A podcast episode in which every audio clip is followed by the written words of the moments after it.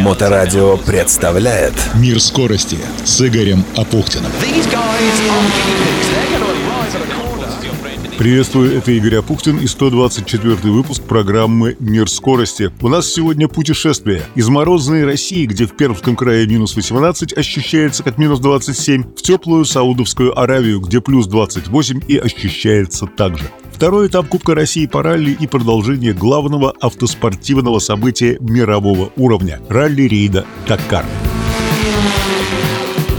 Мир скорости продолжает выходить при поддержке ветерана автоспорта Олега Трескунова, соучредителя и председателя Совета директоров научно-производственного объединения «Акваинж» и генерального директора этой компании Игоря Алтабаева. Во главе угла деятельности НПО «Акваинж» стоит в первую очередь экология, поскольку «Акваинж» занимается технологией очистки воды и выводит на чистую воду поселки, города и крупнейшие промышленные предприятия, предоставляет полный комплекс услуг в области систем водоподготовки и водоочистки очистки от обследования объекта до строительства под ключ и последующей эксплуатации очистных сооружений и станции водоподготовки с гарантией самого высокого качества очищенной воды и в Петербурге, и на всей территории России. За годы работы НПО «Акваэдж» показала себя надежным, уверенным подрядчиком и партнером на самых сложных объектах, заработав серьезную репутацию. Об этом председатель Совета директоров НПО «Акваэдж» Олег Трескунов.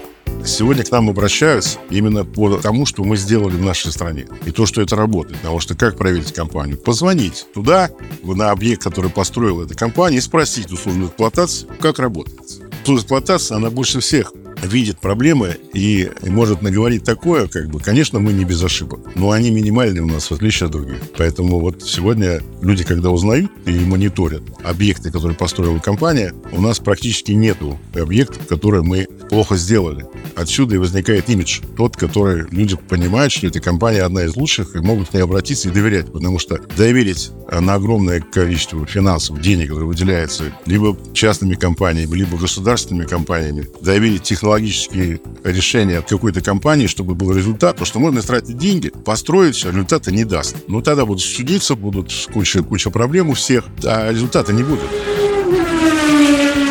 Итак, Россия, второй этап Кубка, ралли Борда, Пермский край. Борда – это село южнее Перми, Прикамье, если смотреть на карте. Самое крупное село края и, кстати, впервые о нем упоминается в дозорных книгах 1630-1631 годов. Трасса ралли, о котором на сайте официальной группы села, кстати, не упоминается вообще, там в основном про куплю-продажу, без нескольких сотен метров 200 километров дистанции, 82 километра специальные скоростные участки. Оно же первый этап чемпионата Пермского края и прицел этап чемпионата России.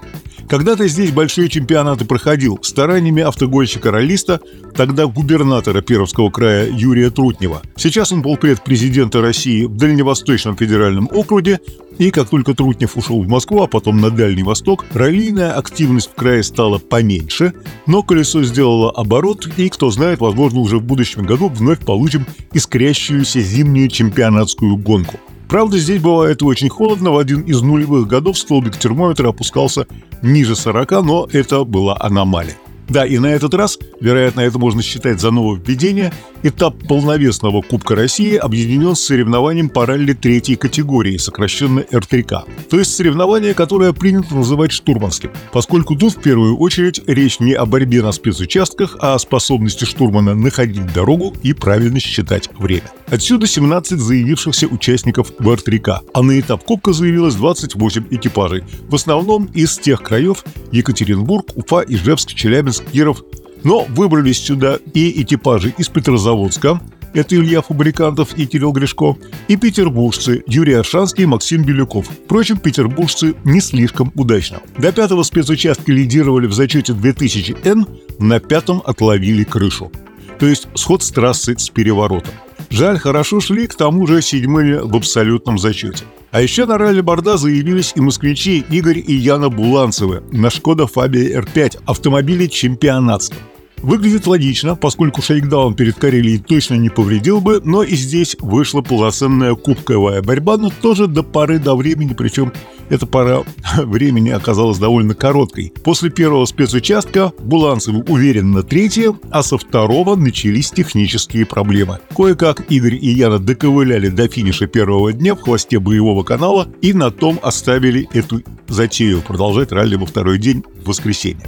Впрочем, отрицательный результат, как известно, тот же результат, причем полезный, и перед чемпионатом в Карелии будет чем заняться с автомобилем. Вопрос, правда, еще и в том, поедут или не поедут. Вот пока что не знаю. Поданные заявки ни организатор Автомобильная федерация Санкт-Петербурга и Ленинградской области, сайт afspb.org.ru, ни промоутер чемпионата и Кубка России, компания Автоспорт Медиа Групп, сайт asmg.ru пока не публикует, рановато еще. Так что посмотрим, соберется ли со своей супругой в карельские снега банкир с четвертьвековым стажем. Напомню, что Игорь Буланцев, финансовый директор Уралхима, возглавлял правление Нордея банка и руководил Сбербанк CIB в ралли с 2007 года, так что боец опытный. И, кстати, я помню его первую гонку. Это был апрель 2008 года, ралли «Жемчужины Черноморья». Тогда на втором же спецучастке экипаж в лоб поймал дерево и получил боевое крещение. Потом шаг за шагом победа на этапах Кубка и чемпионата, и в 2021 году Игорь Буланцев с Михаилом Гендельманом стали чемпионами России. В общем, ждем новых подвигов. Что же касается основной интриги ралли Борда-2024, то ее устроили, как и ожидалось, Алексей Семенов, Алексей Игнатов, Екатеринбург и Андрей Мансуров, Дмитрий Медведев, Свердловская область. Именно Мансуров был очень близок к победе, но на двух последних спецучастках проиграл Семенову почти 22 секунды и удовольствовался только второй ступенькой в абсолюте. Но в 4000 N победу все-таки отпраздновал. Третьими в абсолюте и вторыми в четырех тысячах стали Алексей Миронов, Асбест и Олег Заварницын, Екатеринбург. Жаль, конечно, что кувырнулся Юрий Аршанский. Был бы, безусловно, победителем в двух тысячах, да и вошел бы в десятку абсолюта, поскольку ближайший соперник в этой группе Василий Зайцев на Лада Калина оказался только 18. А в общем и целом ралли Борда оказалось довольно гуманным, шесть сошедших – это совсем немного. А следующий этап Кубка России уже в конце этой недели. Ростов-Филитий, ралли «Золотые купола», третий этап Кубка России. Ну что ж, поехали дальше. Теперь со снежно-ледовых дорог в пески пустыни Саудовской Аравии – где дистанция только одного спецучастка в 4 раза длиннее трассы целого этапа Кубка России. От Рияда до Эль-Думави вчера было 874 километра, из них 483 скоростные, это даже для рейдов редкость, но Впрочем, да, некорректное сравнение, рейды — это отдельная и очень специфическая раллийная дисциплина. К шести вечера воскресенья по Петербургу результатов уже было достаточно, чтобы понимать, что произошло и на очередном этапе, и на рейде в целом. Мотоциклисты. Хосе Игнасио Корнехо Флорима, Чили, был в лидерах на этом этапе, причем с хорошим отрывом.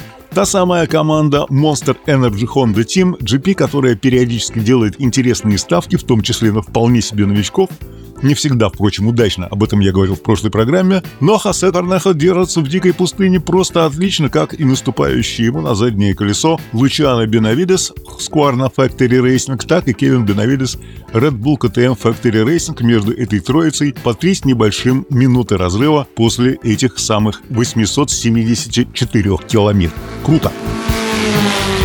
Что в итоге после седьмого этапа? Корнех у мотоциклистов и Себастьян Леб у автомобилистов одержали на этапах по три победы, да, они в центре внимания, в особенности Леб, который довольно жестко прессингует испанского мотодора Карлоса Сайнса, эдакая битва двух легенд раллийного мира. На седьмом этапе были участки на любой вкус, среди каньонов, на равнине, смахивающие на взлетно-посадочную полосу, и, разумеется, бесконечные дюны. Как пишут англо- и испаноязычные комментаторы, чем дальше продвигается Дакар, тем более неопределенным становится его исход. Это происходит не всегда, но выпуск нынешнего года, похоже, поддается изменениям сценария. Да, мало кто вначале предполагал, что Чили из Корнеха бодро выйдет в лидер. Это сильно повышает его шансы на победу в общем зачете, который на данный момент становится все труднее предсказать мотоциклистам. Во-первых, потому что Адриан Ван Беверен потерял подиумное место из-за неважного старта, но он еще не сказал своего последнего слова, сейчас он отстает только на 14 минут 39 секунд от лидера. Кроме того, Лидирующая позиция Рити Брабика висит на волоске, поскольку Росбранч даже без переднего тормоза продолжает атаковать. События в классе Ралли-2 усиливают впечатление непредсказуемости сценария развития событий, поскольку после того, как Ромен Дюмонтье финишировал в пустом квартале, Жан-Лу Лепан потерял лидерство в этой категории, в частности, из-за потери контрольной точки. То есть он не взял контрольную точку, не проехал мимо нее, так, чтобы ее зафиксировал прибор. И это принесло ему 15-минутный штраф. И вчера же Матиас Экстрем слетел с условного подиума. Он по-прежнему впереди Карлоса Сайнца, но до каких пор? Себастьян Леб после третьей победы на этапах восстанавливает вторую позицию и находится на расстоянии 19 минут от первого места. Как ехидно подметил один из комментаторов, цитирую, «Общеизвестно, что испанец крутой парень, но тот факт, что девятикратный чемпион мира по ралли наступает ему на пятки, должен время от времени вызывать у него озноб». Конец цитаты. В этих условиях Лукас Мораес, показавший второе лучшее время вчерашнего дня и главный преследователь Леба в общем зачете, может продолжать верить в свои шансы с небольшой помощью судьбы. Да, и еще один трипл Дакара. В категории грузовиков Мартин Масик выиграл третий этап подряд и закрепил свое лидерство в общем зачете. Теперь он опережает своего соотечественника из Чехии Алиша Лопрайса на час 30 минут.